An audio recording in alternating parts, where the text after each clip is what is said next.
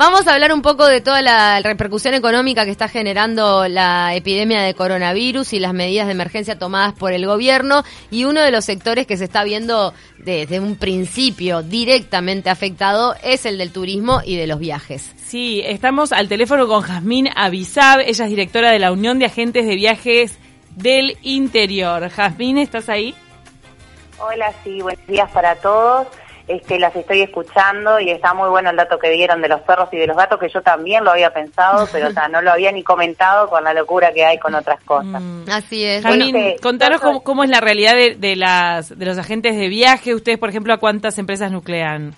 Mira, yo personalmente, em, con mi socia, que es Verónica Pestralia, tenemos una agencia en Santa Lucía que se llama Nexo Viajes y a su vez pertenecemos, como bien dijeron, a la Unión de Agentes de Viaje del Interior, que en este momento no es que todas las agencias del interior estén este, asociadas, pero son más o menos unas 50 agencias que nuclean unas 250 familias y unas 250 empleados para que tengan una idea del volumen. Pero eso no quiere decir que estén todas asociadas, quiere decir que hay muchas más. Este, en este momento estamos todos muy informados y quería comentar, si me dan lugar, a que, bueno, fuimos recibidos junto con Audavi en el ministerio por el ministro Germán Cardoso, presentándole obviamente toda, todas las este, las dudas y más que nada las inquietudes que tenemos frente a esta crisis que estamos viviendo todos, todos los seres humanos a nivel del planeta. Las agencias de viaje tienen dos patas, como para explicarles. Primero, tratar de este, cuidar a nuestros pasajeros, que indudablemente hemos llamado a todos, hemos tratado de reprogramar sus viajes en caso de que eh, así se pudiera realizar, o sea, pasar para más adelante y aquellos que se pudieran cancelar se podían cancelar como los terrestres, muchos de ellos. El tema es el siguiente, mm. eh, muchos de esos viajes no tienen gastos de cancelación, pero otros sí y son en muchos casos totales. A ver si me logro explicar. Yo tengo sentado a veces una persona que hoy en día no, me llama por teléfono y me dice, eh, ya eh, están diciendo que no viajemos por ejemplo, en mayo, ¿no? Un pasajero que viajaba en mayo, no sé, al Caribe. Están diciendo que no viajemos, no vamos a viajar. Perfecto, vamos a reprogramar su viaje.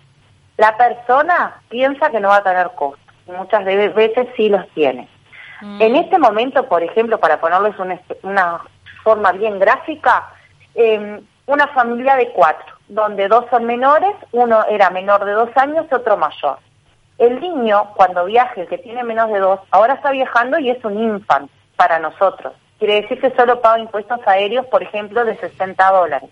Mm. Cuando reprogramamos el viaje para octubre, el niño ya va a tener dos años, ya paga un boleto de 690 dólares. Y contanos, ejemplo. sí, ahí va, la, gente tiene que estar informada sobre eso de, la, bueno, eh, de la sanción, penalización por el tema de reprogramar. Hay veces que si los, si lo si compraron el pasaje cercano a la declaración de pandemia, seguramente tenían una cláusula que les permitía cambiar sin tener que pagar. No, no, no es así. No, mira, eh, por eso a mí me, a mí me habían dicho eso, que algunas aerolíneas te dejaban comprar y después te dejaban cambiar, pero no. No, eso lo había puesto a la venta, por ejemplo, en Europa, compre y deje un año abierto su pasaje. Pero lo cierto es que las agencias de viaje estábamos informando, por ejemplo, a mí sin ir más lejos, me llamó una pasajera antes de ayer y quería viajar en julio al, al Caribe. dije, no, vamos a esperar, porque yo no sé si en julio, eh, no es para alarmar, pero lo que yo quiero saber es darle a mi pasajero la seguridad que lo va a poder cambiar. Entonces, claro, la incertidumbre general, en realidad. Pero supuestamente uno, uno espera que para julio o agosto las cosas estén mejor. No, va a estar bien si Dios quiere, pero lo que yo necesito informarles a todos los pasajeros mm. es que ustedes tienen que asesorarse bien en el momento de decir, bueno, yo voy a viajar en mayo. Yo mi consejo es que esperaría, esperaría ver qué condiciones tenemos ahí. Ahora estamos sacando a los de turismo, que les estamos reprogramando los vuelos, les estamos y muchas veces no tiene costo, pero otras veces sí, como te explicaba, por distintas es una diferencia de tarifa, por ejemplo. por el cambio en la edad de un niño, como decías recién. Por ejemplo, mm. o si el pasajero viajaba en baja temporada y decide viajar y reprogramar su viaje para alta temporada, el hotel, por ejemplo, va a salir más caro, entonces iba a tener una diferencia de tarifa en el hotel, no en el aéreo. También si logro explicarme. También algo que se pregunta a la gente sobre la realidad de los agentes de viaje es eh, el tema del envío a seguro de paro. O sea, ¿cómo están ustedes al respecto? ¿Hace cuándo empezaron a sentir la crisis fuerte en el sector? Bueno, la, la verdad es esta. Nosotros ayer, eh, yo hice un sondeo con todos los colegas y bueno, mucha gente mandó a seguro de paro a los empleados que tenían. Nosotros somos agencias chiquitas en su mayoría y entonces tratamos de... A ver, el panorama es este. Nosotros tenemos que aguantar un, presupuesto fijo sin recibir nada de ganancia ni de, ingreso. Claro, porque imagino que está la falta de venta de pasajes en este momento, pero a su vez hay trabajo que realizar para todo lo que es la recoordinación de los pasajes ya vendidos, los paquetes turísticos ya vendidos. Exactamente. Entonces lo que hicimos la mayoría fue mandar la, mitad de personal a, seguro de paro mm. y la otra mitad la tenemos reprogramando los viajes. También bajo riesgo de que, de que dentro de esa otra mitad de personal alguno pueda entrar en cuarentena y se requiera que alguien que esté en seguro de paro venga a cubrir, ¿no? Un poco teniendo planteles titulares y Igual estamos trabajando en remoto. Yo ahora estoy en mi casa, por ejemplo, porque es un trabajo que lo podemos hacer desde cada uno con su computadora. Entonces estamos trabajando. Hoy, por ejemplo, va a ser el último día que Nexo va a estar abierto al público, sí continuamente comunicándonos con todos los pasajeros, con un teléfono de emergencia para cuidar a los empleados también. Cada uno va a trabajar en su casa y, y también acatando este, lo que nos está pidiendo el gobierno. Otra cosa que quiero decir muy importante que, por ejemplo, el ministro de Salud Pública, Daniel Salinas, ha tenido comunicación continua este, con nosotros para informarnos, así nos podíamos adelantar a traer a gente que estaba fuera del país y mm. hasta cuándo estábamos recibiendo. Lo importante que te quiero decir es esto para que quede bien claro y también para ser un poco, no alarmista, pero sí eh, eh, tratando de la realidad. Mm. Hoy en día las agencias de viajes tienen costos fijos, luz, agua, teléfono, DPS, DGI, que, que, aunque tengas que facturar mínimo, tenés que pagar un mínimo. Ahora se viene el pago del aval, que es lo que nos avala frente a cualquier problema que tenga el pasajero y nos exige el ministerio que tenemos que todos renovar el aval en mayo y eso es una plata importante mm. y no estamos no estamos recibiendo ningún tipo de ingreso. Es más, estamos cancelando y devolviendo. Entonces, no hay que ser muy inteligente para saber que sí estamos viviendo una crisis en el peor momento.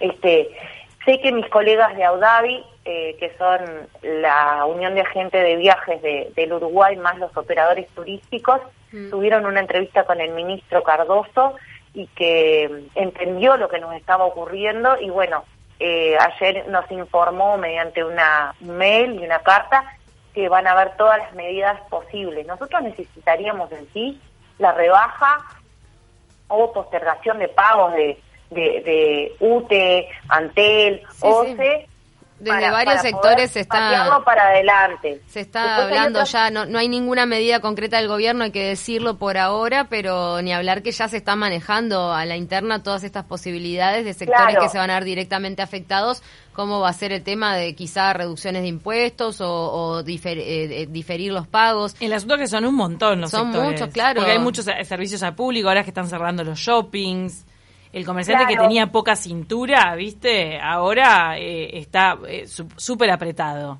Eh, otro tema que me gustaría comentarles a ustedes para que la población lo entienda es que, por ejemplo, una cosa es un boleto comprado en una agencia de viajes, un boleto individual, y otra cosa son los charters, que eh, estamos teniendo problemas con las aerolíneas específicamente, que no están dando respuesta a ver si se pueden reprogramar o si los van a cancelar o qué pasa con esto. Porque los charters son precompras que hacen los operadores de lugares en los aviones para sacar una oferta, por ejemplo, para turismo, y eh, eso ya está pago a las aerolíneas. Pero las aerolíneas no devuelven ese dinero en efectivo en el momento, lo hacen a través de BCP, que no tienen por qué entenderlo, pero son como notas de crédito ante una futura compra. Entonces, si no tenemos venta, ¿cómo vamos a hacernos de ese dinero? Entiendan, no sé si soy clara, porque a veces claro. está claro y la aplicación no es tan clara. Ese es otro tema a resolver, pero muchísimas gracias, Jazmín Avisab, por darnos este panorama desde la Unión de Agentes de Viaje del Interior, porque sabemos que es un sector que, que está sufriendo muchísimo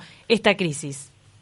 No, gracias a ustedes por tenernos en cuenta. De hecho, es la, a, mí es la primera persona eh, que me llama para escuchar nuestra voz y los agentes de viaje de interior estamos todos unidos y esperando respuestas y sabemos que nuestros clientes nos están apoyando y eso lo sentimos y agradecemos porque entienden. Eso Muchísimas gracias. Gracias a ti, Jasmine. La comprensión de todo el mundo, lo que decía ayer Álvaro Delgado en conferencia de prensa, ¿no? Pedirle, obviamente saben que, que todo, cada una de las medidas derrama en afectaciones económicas en distintos sectores y bueno, y pedirle comprensión a la población y a estos sectores que están directamente afectados. Sin duda, el turismo y las agencias de viaje fueron los primeros golpeados de esta crisis y quizás sean los últimos en salir porque se va a ir normalizando la situación a la interna del país, pero de ahí a que la gente opte por viajar nuevamente, va a estar complicado. Entonces, ni hablar que es uno, uno de los sectores primeramente que primero se van a... Estaba por ahí bueno, está, teníamos como la,